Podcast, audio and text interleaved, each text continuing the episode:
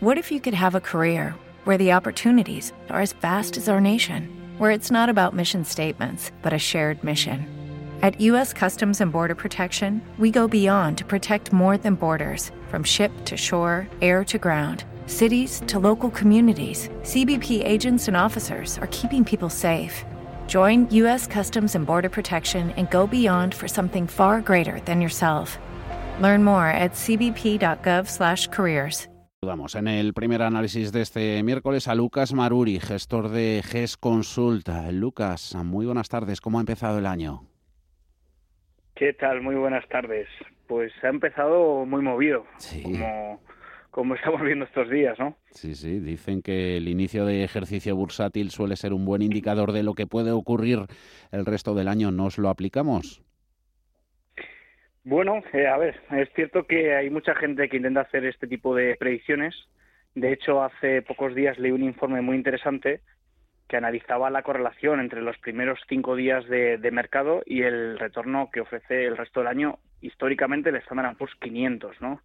Las conclusiones del informe no eran muy claras. Eh, había una ligera correlación, pero yo creo que no era algo eh, estadísticamente significativo, ¿no? de todos modos, yo creo que estas teorías hay que cogerlas con pinzas.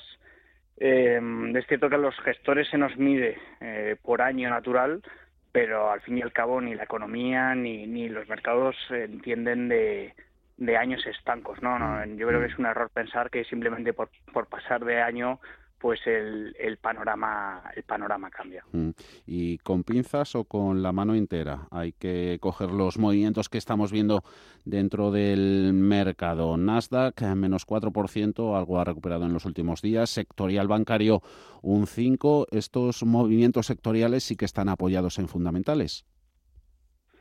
Sí, están sobre todo apoyados en el mensaje de, de la Fed el mercado ha empezado a meter en precio una cuarta subida de tipos en 2022 e incluso una posibilidad de, reducción de balance de la Fed que hasta el momento no se había barajado, ¿no? Entonces, obviamente, de, cumplirse estos pronósticos sería un escenario eh, que de alguna forma penalizaría la valoración de los activos de larga duración eh, compañías del estilo growth o crecimiento y en cambio pues favorece más a la etiqueta value en la que podemos meter pues a bancos, aseguradoras, eh, autos, petróleo, etcétera, ¿no? Entonces, pues bueno, yo creo que todavía es muy pronto para definir qué va a suceder el resto del año, pero desde luego que si seguimos teniendo una inflación continuada por encima de, de los objetivos de los bancos centrales, que es donde está ahora,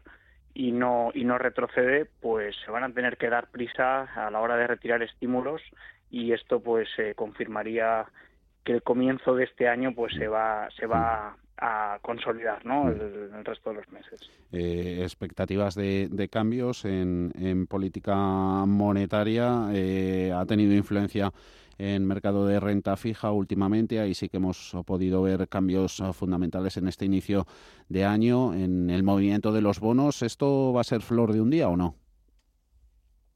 Bueno, yo creo que es la, la pregunta clave, ¿no? La que se está haciendo medio mercado. Em, es cierto que el, que el 10 años americano, el bono soberano, eh, la yield se ha ido a máximos de los últimos dos años.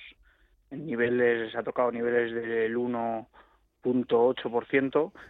y, y bueno, la verdad es que es una pregunta importante porque se, se dice, se sabe que hay cierto umbral eh, a partir del cual eh, los inversores que están en renta variable se pasan a la renta fija, ¿no? Cuando esa rentabilidad que te ofrece la renta fija, eh, ajustada por riesgo, obviamente, pues eh, compensa y entonces pues se produce esa rotación, tan, temida rotación que suele llevar aparejada una corrección bursátil. Mm. Mi opinión, en mi humilde opinión, yo creo que todavía no estamos ahí, ni de lejos. Lo cierto es que históricamente, a medida que la Fed ha ido subiendo tipos, eh, la renta variable lo ha hecho bien y, y, que yo creo que ese, ese umbral del que hablo todavía queda, queda mucho por, mucho recorrido hasta, hasta que lleguemos a él. Eh, a ver el comportamiento cíclico y en concreto de, valores europeos. Em, aquí en el viejo continente hay vida más allá de los bancos dentro de, empresas y sectores cíclicos. Eh, por supuesto, por supuesto, los índices europeos tienen mucha presencia de, valores cíclicos. Sin ir más lejos, podemos poner el ejemplo de España, en donde hay muchos bancos cotizados, donde hay compañías de autopartes, donde hay compañías de ocio y turismo, pero si miramos en Francia, en Alemania, en Italia, nos encontramos algo parecido, ¿no? Eh, compañías, eh, por ejemplo, en Alemania automovilísticas, hay mucha compañía industrial, eh, en Italia podemos encontrar, sobre todo en, en, el, en el mercado de mid caps, de empresas medianas, hay mucha industrial cotizada, pues todo esto valdría, ¿no? Empresas eh, hoteleras, eh, por ejemplo, nosotros hemos eh, apostado por, por fabricantes de, de componentes de aviación, como es Safran recientemente. Pues bueno, yo creo que todo esto son compañías europeas que además son punteras a nivel global y que los inversores pues las están teniendo muy presentes en, este escenario. ¿no? Eh, industriales cíclicas que desde luego no se ven en, la nómina de perdedores en lo poquito que llevamos de ejercicio en bolsa española, de lo más débil en este comienzo de 2022, de las Celnex, Robi, Fluidra, eh, Red Eléctrica, también Solaria, eh, ¿cuál puede estar sorprendiendo más que esté en esa lista, que ande por ahí? Bueno, a nosotros personalmente la que más nos sorprende en esa lista es Celnex. Eh, y esto es porque, bueno, al final todos los contratos que tiene firmados Celnex, firmado Celnex es cierto que son a muy largo plazo y se podría interpretar que es, es una inversión bond proxy, es decir, que tiene una alta duración, pero lo cierto es que esos flujos de caja que se espera que reciba en los próximos años están ajustados por el factor de la inflación. Entonces, es cierto que esto técnicamente reduce la duración de este tipo de inversión. Entonces creemos que el mercado lo está interpretando mal eh, y por eso pues nos sorprende un poco los, los niveles a los que se ha ido la acción y, la vertical caída que ha tenido, ¿no? Entonces aquí la verdad es que nosotros tenemos claro que, que hay valor en, en esta acción.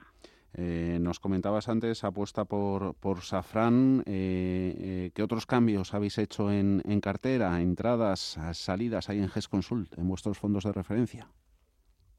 Pues en las carteras europeas, sobre todo, pues sí, hemos entrado en Safran.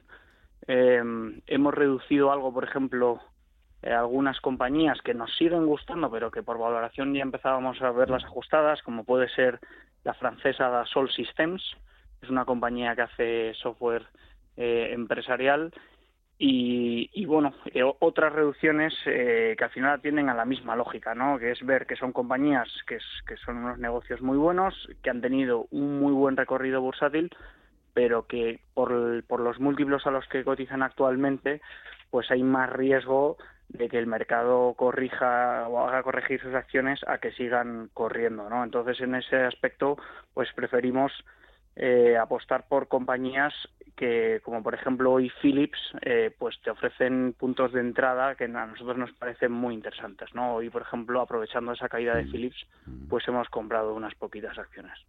Lucas Amaruri, GES Consult, lo mejor para 2022. Aquí nos irás contando cositas. Gracias, como siempre, un saludo. Por supuesto, muchas gracias a vosotros. Buenas tardes.